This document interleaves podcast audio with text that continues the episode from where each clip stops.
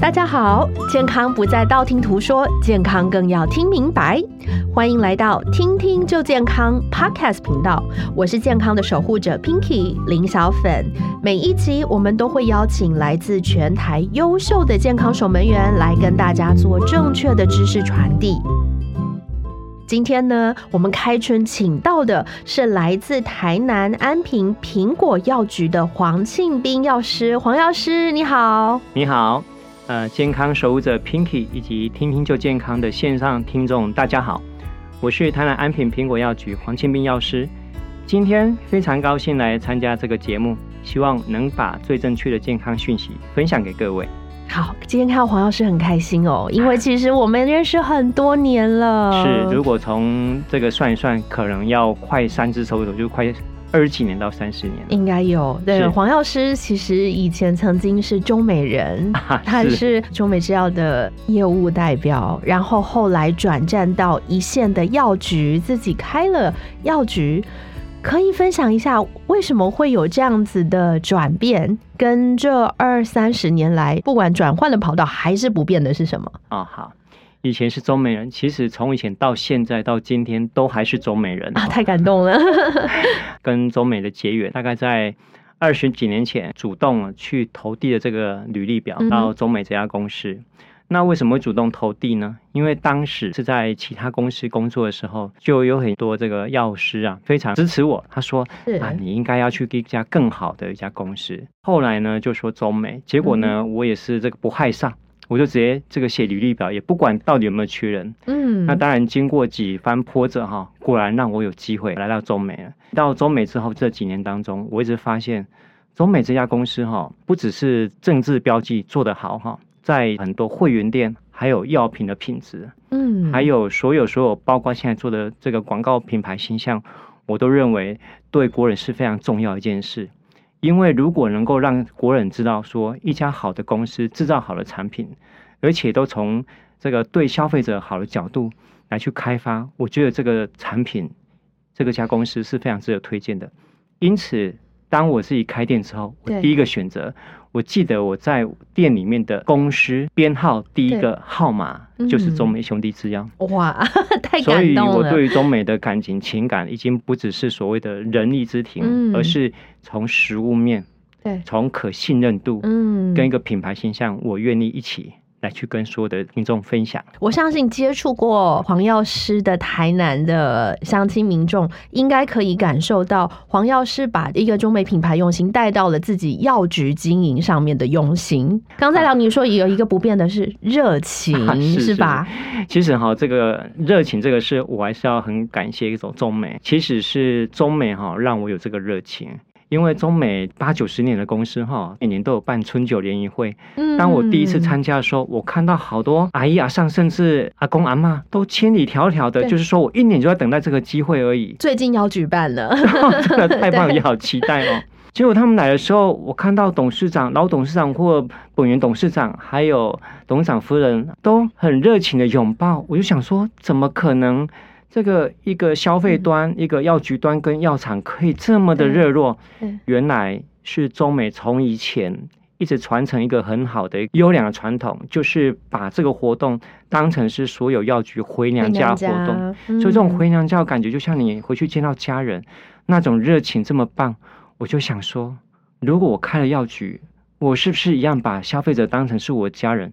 他们的嗯所有的身体的不舒服，我都可以去 care 到他们。哇，这是多温暖的感觉啊！哦，这个我觉得这个人跟人之间对温度温暖，应该是会最让人感动的。是啊，是啊，对我们今天要来聊的这个主题呢，也是蛮特别的。一年之计在于春，很多人我相信新年的新希望都是希望我今年更健康，或是是我今年更瘦、更漂亮、更年轻。是那有一句话说，肠道只要健康，人就会年轻十岁。没错。其实我们所有每天吃的食物，它其实就是我们的毒药，但它也是个解药。嗯，我们从以前小时候可能到处摸摸、往嘴巴塞都没有事，到我们念书、成家立业，我们不断的往前走的时候，嗯其实我们都忘了一件事情：肠道都默默在工作。嗯你每天喂它吃什么，它就只能被动接受而已。嗯因此呢，可能我们就不知不觉当中，我们给肠道好多的负担。对，所以这几年，其实我们常会听到有关于三高啊、嗯代谢症候群啊，对或是常常奇怪胃胀胀的，对或是胃食道逆流。对，好像大家都会有啊这个、对对对，好像都不知道好像大家都很有伴哦，没事嘛，反正大家都有吃个药就好，对不对？对对您知道吗？这其实是一个大问题来了，大问题是从小问题开始。对，所以，当你出现这些像肠道的问题，其实它告诉你，我们面对外在的环境的第一道防线可能已经出现了异常了。第一道防线就是我们的肠，是用最简单的说法，我们都曾经有嘴巴破的经验。那嘴巴破了之后呢，我们一定吃东西，或是吃的比较咸，或是嗯烫一点的东西，嗯我们就觉得会刺激生发炎。因此，我们就需要用口内膏，对，甚至呢，我们可能要吃一点哦 B one、B two、B 六、B 十二，或是加锌在里面的，希望能够让黏膜更好。对为什么？因为只要破了，我们吃这些食物会刺激，它就影响你的进食，也会影响你每天的日常生活。对可是呢，我们肠子却不会提醒你这个事情。对，嘴巴破洞很痛苦，会立刻想要去治疗它。可是肠道里面黏膜有什么问题，其实是不知道的。是啊，嗯，所以我们就说，这个肠道如果破了之后，对不对？其实是不是嗯有些食物下去之后，它就会往肠到破的地方往里面钻？哎，对耶，就会漏漏出去了。对，它漏出去，可是漏出去底下有一个免疫的，我们人家说肠子哈有百分的百分之七十的免疫系统。嗯哎，只要有东西进去，我们的敬畏大军就说啊，有东西进来了，嗯，赶快我们要去补它，要去做修理，对不对？嗯这是好事。修补。对，但是呢，当不断的反复发生的时候，这个发炎肠道的破洞它可能就越来越大。嗯，它其实不叫破洞，它就是肠子啊，原原本就像说我们双手紧密拉着，突然间这个双手松开了。嗯，那可能有两百个人、三百个人围着一个圈圈，其中有一段松开之后呢，它就变成可以让另外一队的人冲进来去破坏我们了。对，所以您知道吗？当我们肠道出现这种所谓的漏洞的时候，嗯，进去，哇，它引起的发炎哦，就会反复发生。因此，嗯现在知道，其实包括第一型糖尿病，甚至第二型糖尿病哦，或是过敏的人，对或是包括食物过敏、关节炎的人，这些竟然都是肠道这边诱发所引起的。那这个疾病叫什么？这个疾病哈、其实我们都叫肠漏症，肠漏。对嗯，它的另外一个说法就是肠道的通透性增加，这比较绕口。对其实肠漏就是说肠子就像我们的嘴巴有一点破了一样，我们就把它想这样就好了。OK，所以嘴巴里面的是叫溃疡，但是如果在肠道就叫做肠漏。哦，是是的，这是一个新的疾病吗？好像不是很常听到。那其实哦，不是新的疾病啊，其实有记录的部分，嗯几百年前医界就有提出这个部分啊。那只不过就是说，要如何证明有这个事情？那嗯后来呢？其实像德国他们的肠胃专家就推出了一个叫显微内视镜，嗯，可以透过内视镜的看到有些地方是特别宽，嗯，比如说我们这几年常听到的这个肠燥症，对，哦，或是反复的便秘，或是拉嗯肚子，嗯，甚至包括大肠癌的人，对，都可以很清楚发现到，在疾病的那个那一端，它的肠漏是特别的严重，特别的宽。所以，比如说我们有一百个人牵着手，可能简单轻微，我们吃个东西吃到不干净的，就可能一两只手我们就就被分开而已。对可是大肠癌的人呢，可能是大概有十几只、二十只手都被分开了。，OK，所以他就等于是越来越无法控制。嗯哼是嗯哼，OK，所以其实肠漏会是很多疾病的初始症状，可以这么说吗？是的，呃，我们这几年常有一个形容词：急性发炎跟慢性发炎。对，为什么要讲说发炎的关键其实就在肠漏哈？因为我们身体要去做发炎这个事情，它必须有免疫这个事来启动。对那免疫的细胞有百分之七十都在肠子因此当肠子有点像溃疡或是有一点点松弛之后，对不对？嗯让有一些异物进去之后呢，免疫细胞出来就有很多的一些免疫的功能去做产生的，身体就用发炎来表现了。那嗯急性发炎的意思是什么？比如说我可能今天碰撞或是刚受伤，那么我伤口可能出现了很立即性的不舒服，或这个细菌进去的时候，它马上就疼痛发炎。嗯。我们可以用抗生素，用一些对。药物马上做处理，对。不要碰到生水就可以了。对。好可是呢，慢性发炎是不会让你有感觉，完全不会感觉，嗯对，然后让你慢慢觉得说，好像睡得不好，哎对，好像我最近口气比较差，对，然后怎么其实皮肤开始会有点瘙痒，以前吃虾子不会痒，最近怎么会痒？嗯，嗯嗯对，奇怪，，怎么开始排便不成形？我以前不会这样子对，其实它的原因有可能就是肠漏了。对，因为这样子的症状看起来都不是很严重，但是就是很多小小的不舒服，然后看医生，医生也找不出大原因，是，所以它可能就是肠漏引起的一个慢性发炎反应。是的，没错。嗯，那肠漏我们可以看得到吗？现在的内视镜做的非常厉害啊。嗯嗯它透过放大显微内视镜，就可以看到在某些肠道的一些疾病当中，嗯嗯它的那肠子黏膜细胞紧密结合的部分其实是有被松开的，OK，或者是说他用了一些试剂去注入到肠子里面，竟然可以在血液当中看到这些试剂，对，就表示它已经露出来了，OK，它是可以看得到的。OK，那如果我们没有去做内视镜，在一般的生活症状里面，比如说当有哪一些症状的时候，我可能就可以判断自己大概有肠漏的这个症状产生。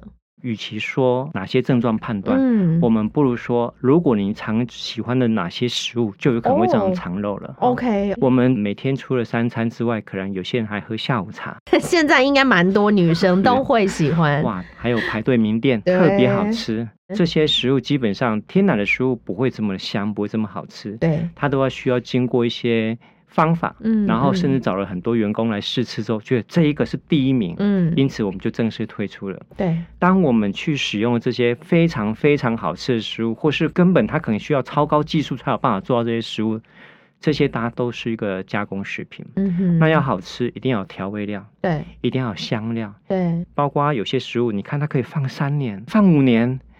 如果你去找一些食品的时候，你会不会看有效期限？会对不对？会越久越好嘛，对不对？哈、嗯嗯，它能够放越久，表示它里面的东西放的东西越厉害。对这些东西其实都会造成肠子的问题。，OK，还有包括长期可能有一些头痛，会直接去吃些止痛药，对，或是自己想办法去找一些可能没有经过卫生署核准的药品，嗯或是朋友就给他就吃了。这些药品它也会造成肠漏的现象。嗯，所以说止痛药不能够太常吃。其实有些时候会头痛的人，有可嗯能也是肠漏所发生的。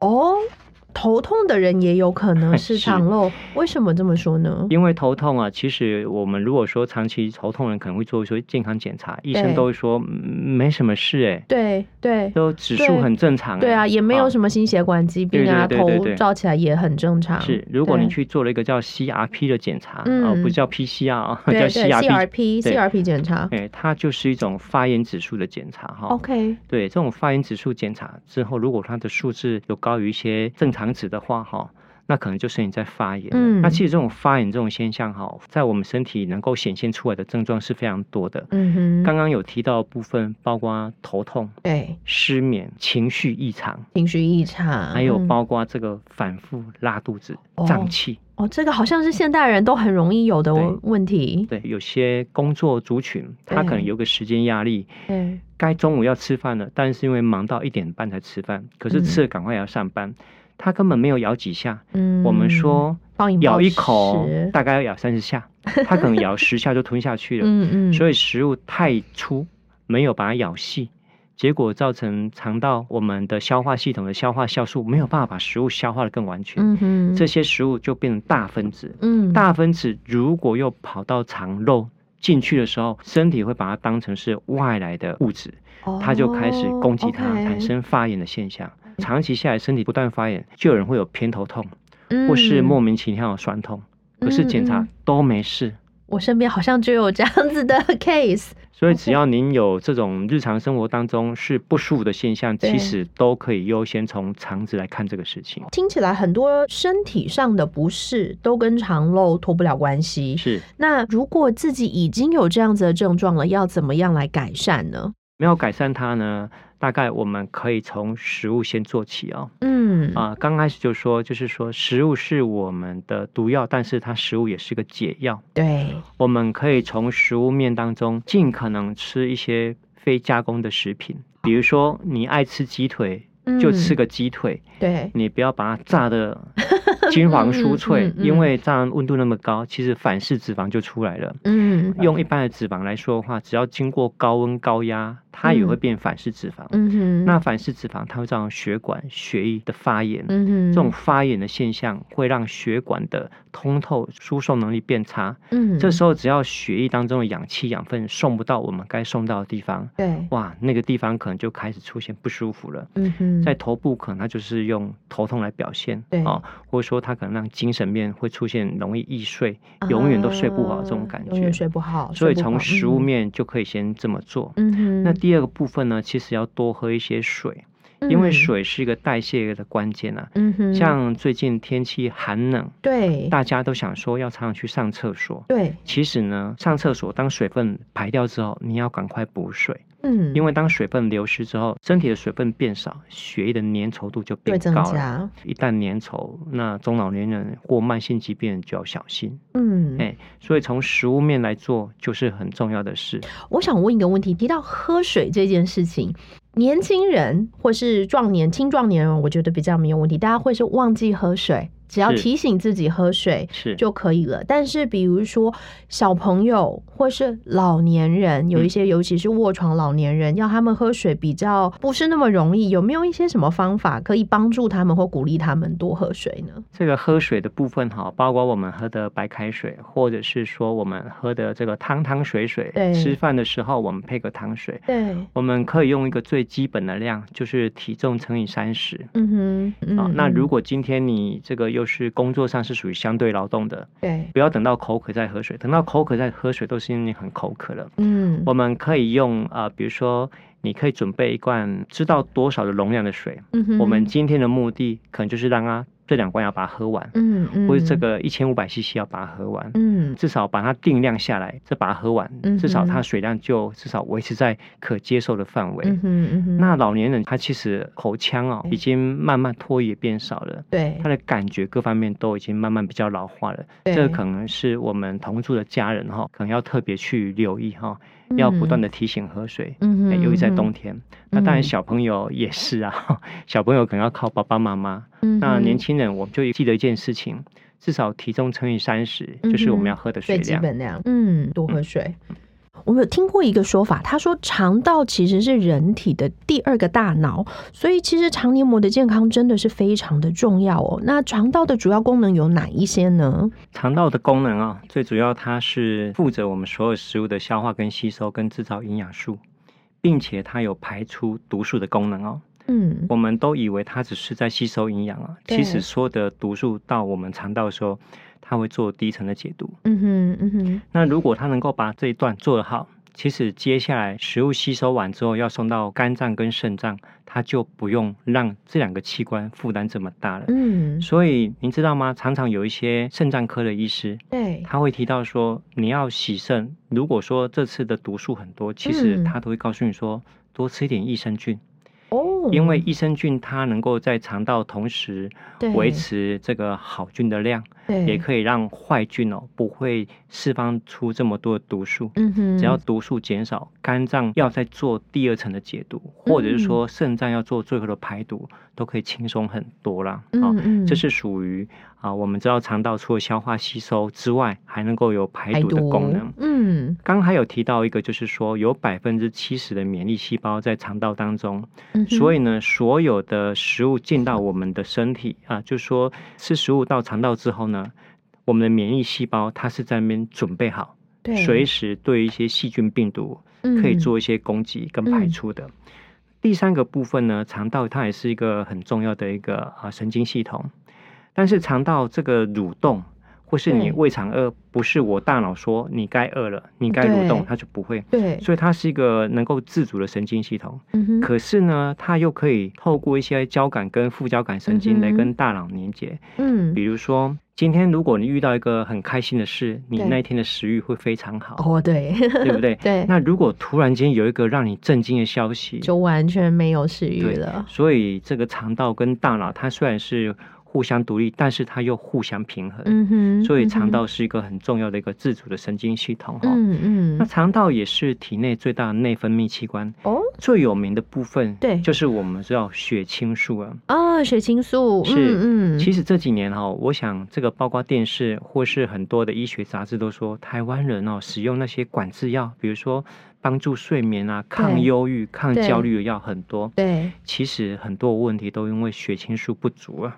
啊，就是自己的身体没有办法分泌出足够的血清素是造成的。这个血清嗯素哈，其实它是个让人开心，包括吃嗯饭，对对很多事项都有热情的一种荷尔蒙。对但是您留意看看，有一些在使用一些抗焦虑药对或抗忧郁药的对，他每天都是阴天，他哦几乎没有出太阳的时候，对，他的肠道他可能是处在便秘或是拉肚子，嗯肠胃吸收不好。只要肠道的状况不好，通常情绪跟精神状态，包括睡眠都跟不好。好了，所以你就知道嗯说肠道是很重要的。对，还有哈，像现在目前全世界在流行的，我说全世界流行的就是新陈代谢疾病，嗯，像是包括这个糖尿病啊、三酸甘油脂过高这些。对其实哈，我们的肠道它也会分泌一种可以调控，让我们血糖控制比较好的一些荷尔蒙，像包括肠泌素啊，嗯还有包括我们想要减重，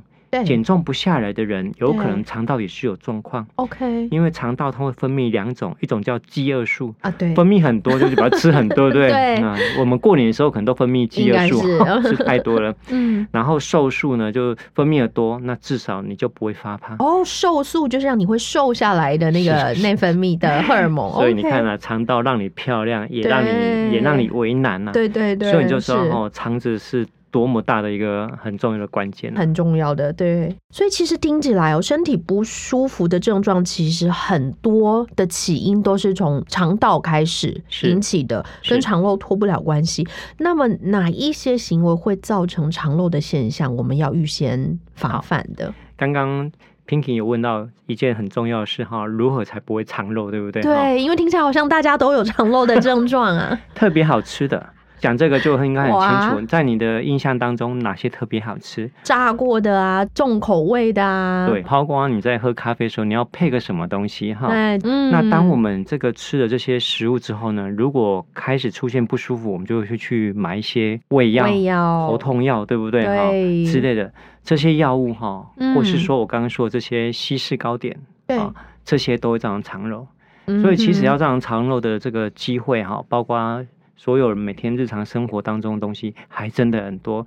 只要不是吃圆形，我说我不是正方形圆形，而是 它原来就是真实原来本真实样子的食物的话，其实这些状况都有可能会造成肠漏 OK，现象。所以其实食品添加物都不好啦。是没错嗯，还有就是有些人哈，这个会小酌一下，对不对哈？哎，对，这个要特别提哈，因为酒精它会让我们的肠道的黏膜会变成比较松散，OK，还有包括抽烟的人，嗯哼，还有最近其实我们台湾的空气品质都不好，包括嗯尘螨、尘螨跟空气污染这种 PM 二点五都曾经在我们肠道找到这个东西。OK，是，所以呢，它已经不是只是一个引起我们鼻子过敏的部分，对，它一旦进入我们肠子的时候，它也会造成肠道黏膜的一个发炎的现象。嗯哼，还有就是，我们往往都想说，我把工作做完，我再吃饭，这个过度的压力哈，它也会嗯造成这种现象。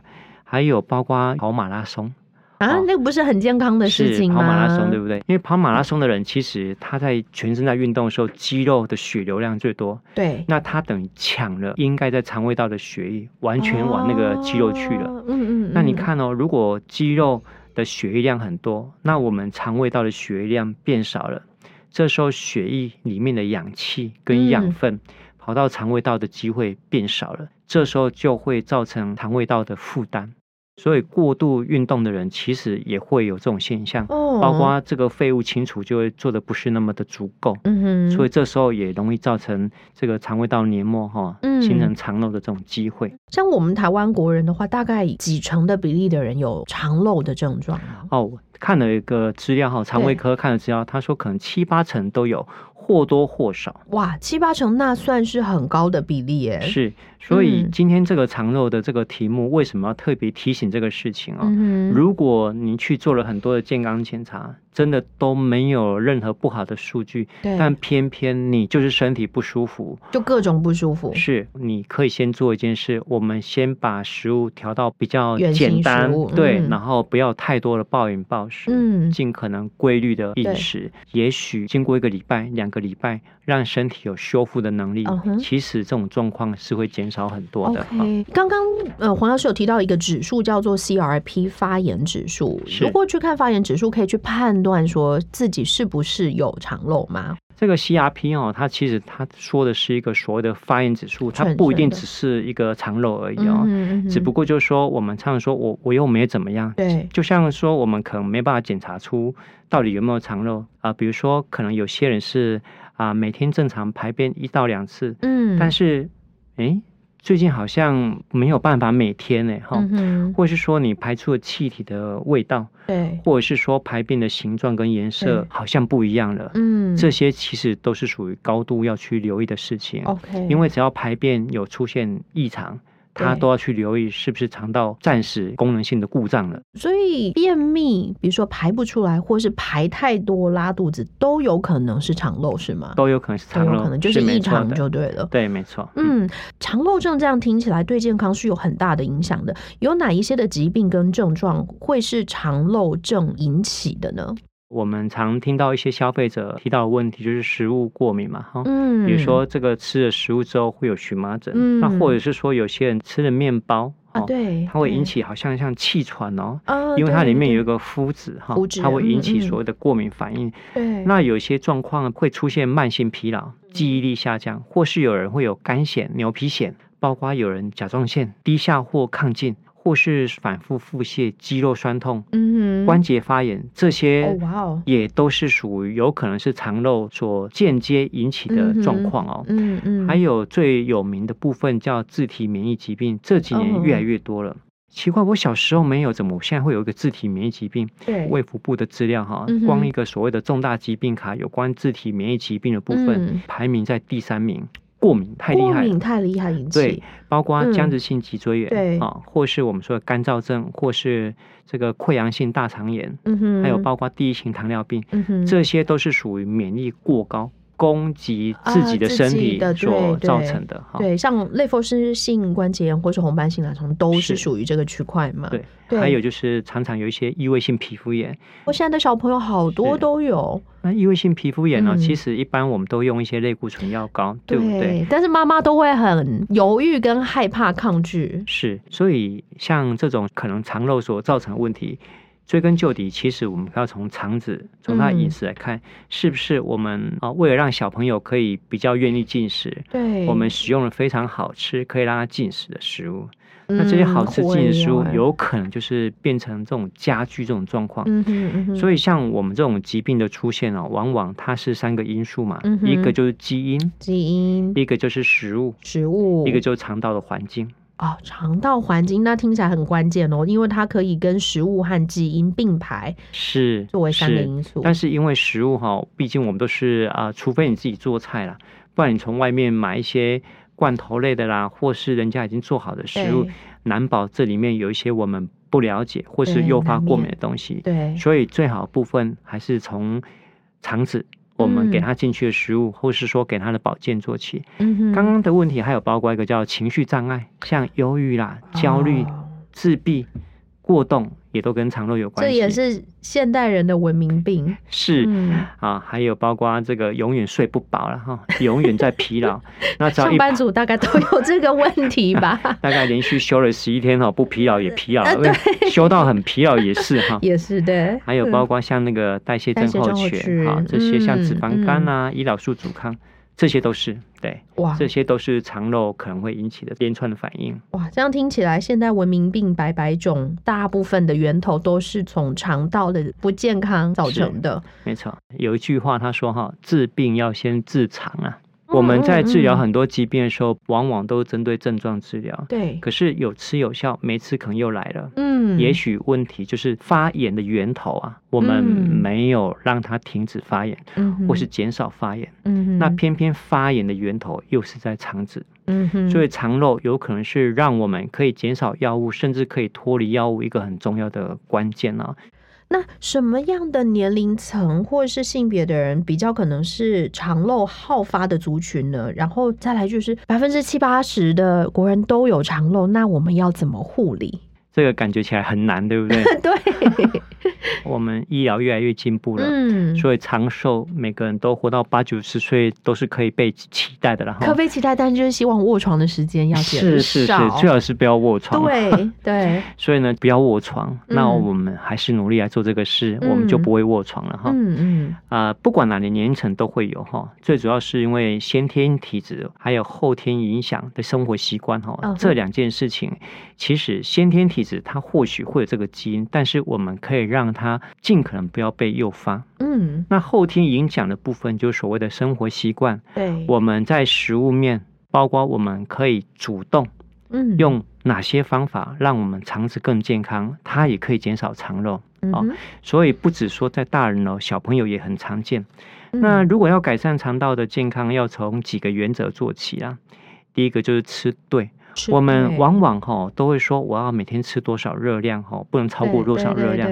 其实哈，我们身体它是一个动态的精密系统，我吃的比较多热量，我们身体自然会把热量代谢掉；嗯我们吃的比较少，我们身体就自然会去节制，不要让热量大量流失。嗯所以热量倒远不及吃对营养来的重要。嗯吃对营养，那吃对营嗯养呢，基本上就是少糖、少精致、少加工，还有少素食。这些都是听起来最好吃的呀，好痛苦哦，对，这些哈、来犒赏自己可以了哈，每天吃嗯它就变成是一个毒了对，像橄榄油、坚果类的油嗯就很好，像洛里它也是一个很好，感觉它很油，对不对？对，可是它是一个 omega 九，它是一个非常好的油，嗯它也是一个可以抗发炎的油哈。嗯，我们一般的油有分为所谓的 omega 三、omega 六，我们都有听过，对不对？对哈。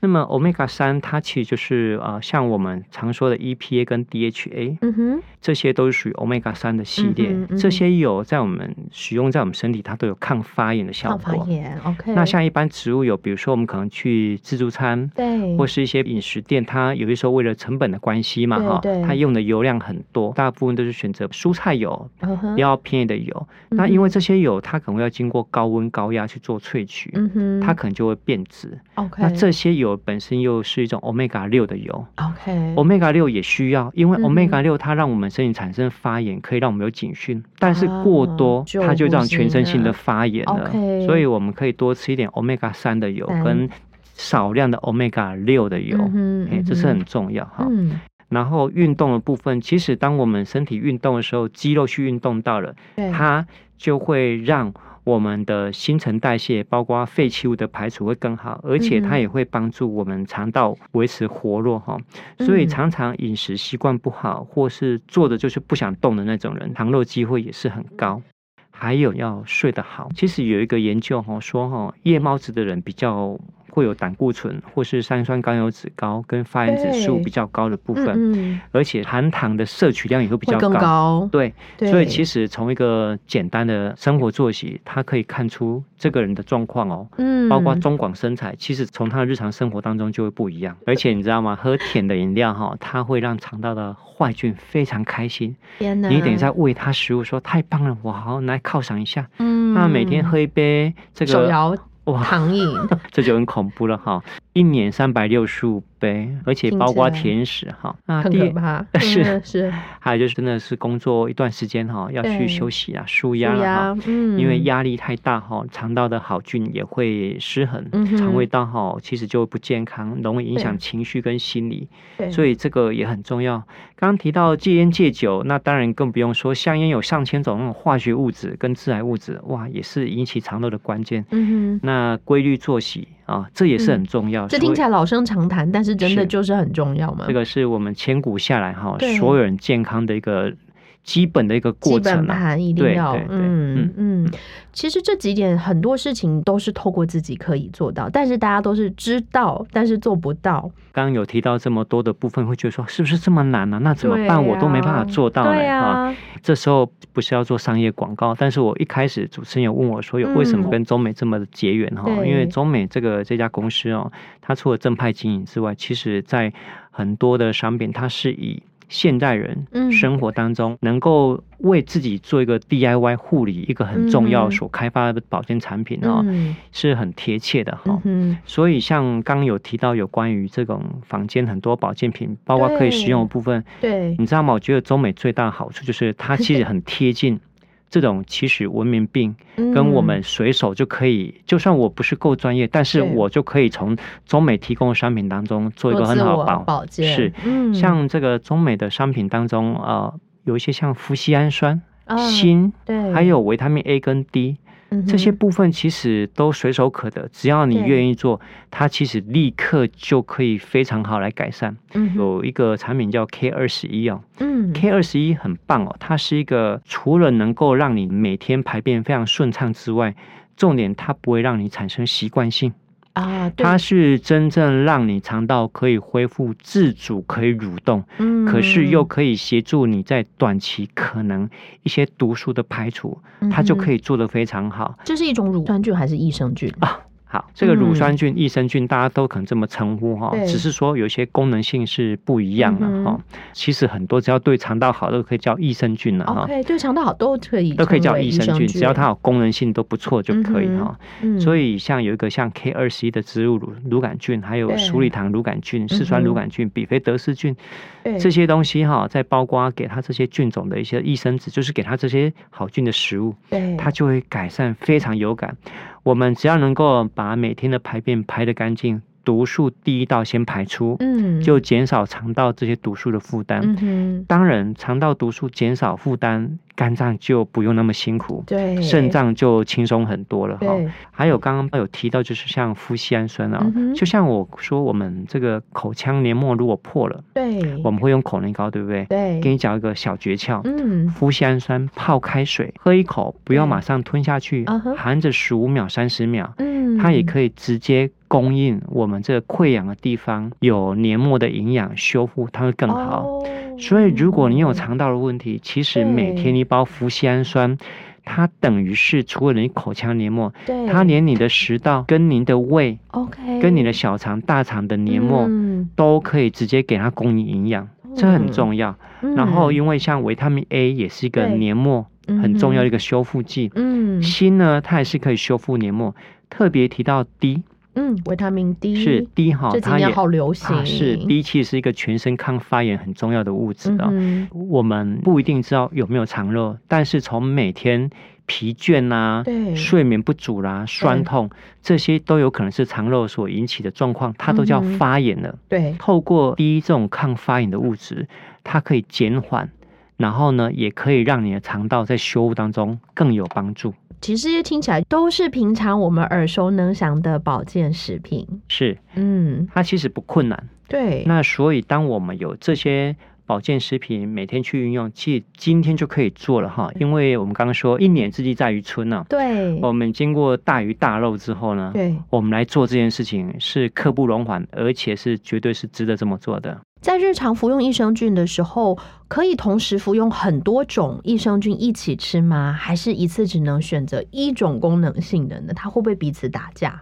我们肠道菌有分为三种菌，嗯，一个叫做好菌，好菌、一个叫坏菌，坏菌，一个叫嗯中性菌。哦，还有中性菌。OK，啊，这个如果用选举来说的话，就是蓝菌、嗯，绿菌，还有跟中间选民。是 是，嗯这样大家可能懂哈。对，其实好菌哈，其实我们不用迷失，我一次要吃非常非常多的好菌。嗯哼但是呢，这个当然好菌越多，多多益善，可是量是要足够的。比如说，我刚刚有特别提到的 K 二十一这个植物乳杆菌哦，嗯它因为强调部分就是在肠道的治理、哼，清除。嗯哼，跟宿便毒素的排除，对，因此，如果您刚好是排便每天的方便确实出现有点困难，你可以先以这样子为主，嗯哼，好、然后呢搭配好的蔬果，嗯，啊、然后减少一些高糖、高油腻的东西，连续大概一个礼拜就会非常有感。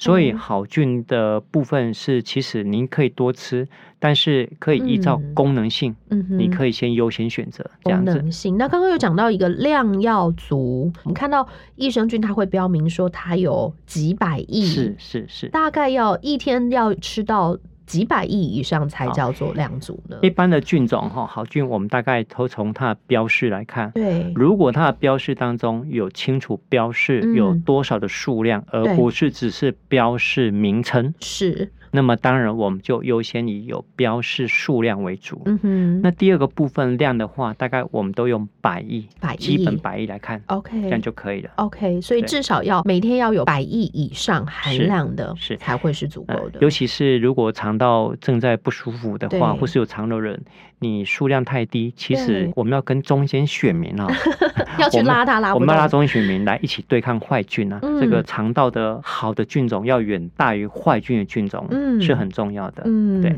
这样听起来，其实肠漏是很大部分的国人都可能有的一个症状，但是要改变它并不困难，就是从生活上面的作息、饮食来调整。是那最后就是再补充一些耳熟能详的保健食品，是就可以缓解肠漏这样子的一个症状。是是，对。嗯黄老师还有没有什么想要提醒，或是有曾经接触过肠漏的有趣的故事或 case？曾经有这样子的 case，因为我们过年的时候不打烊哈，呃跟 Seven Eleven 一样，全是完全年无休，啊全年无休不打。所以呢，在过年期间，其实接受到很多客人来跟我们说，哎，怎么办？我们十几个朋友跟家人去吃饭了，就只有我拉肚子哎、嗯，怎么嗯？可能？那一定是食物有问题啊！对，可是病人又没有问题哎，。我说，呃，不是食物问题，是你有问题啊。他说怎么可没有问题？我没有问题啊。我说，那你为什么会拉肚子？所以其实哈，我们从日常生活当中，你可以去留意几件事情。嗯，如果你真的真的嗯就是偏偏你就是常常你需要去跑洗手间的这种状况哈嗯嗯，都以为说他是吃到比较有的啊，吃到比较不好的。对，其实哈，他连吃干净他都受不了了。哦，那就真的是肠漏。是，嗯，所以哈，我们回过头来看哦，其实这这几年当中，包括 COVID 1 9对。这个部分，它其实也造成心理的压力。是，所以有很多人因为疫情的关系，其实嗯闷闷不乐，嗯，对，因为光打个疫苗，他就就很紧张，这种选择困难症，或是我打了不话，会像电视那个新闻，就是我 就没了，对。你看哦，光这个样子就有这种情绪上的一个失衡，对，这个也影响到肠子。嗯，所以刚为什么一提到我们的主题，就说发炎的关键在肠漏。嗯，但是我们如果把它肠子照顾好，其实很多事你会很正面的。嗯，所以您觉得值不值得？很值得，很值得把 把肠子照顾好。肠子照顾好，对，没错，身体都好了，心情都好了，是，这其实可能是一种解药，就在肠漏这件事情。今天谢谢黄药师从疾病的源头说起，如何从源头根本来预防跟改善肠漏。我相信今天大家听众都会很有收获。如果有任何的问题呢，都可以来请教专业的药师。尤其如果您是住在台南安平地区的话呢，欢迎你到苹果药局来找黄庆斌药师哦，他一定可以给你说的非常的详细，从头说起。如何让听众可以越听越健康，是我们听听就健康的宗旨，这样也才是一个善的循环。每一集我们都邀请到最专业的药师，用简单易懂的言语让大家听明白各个专家的健康知识。如果你喜欢的话，记得给“听听就健康”五颗星的评价，还有追踪我们哦。我们想要追求的东西一直都在改变，唯有健康这个愿望是从零岁到一百岁都不会改变的，也是中美医药集团八十七年来的坚持。透过您的追踪订阅，我们一起共创健康幸福的每一天。今天我们谢谢黄药师，我是 Pinky，我们下回见，再见，拜拜拜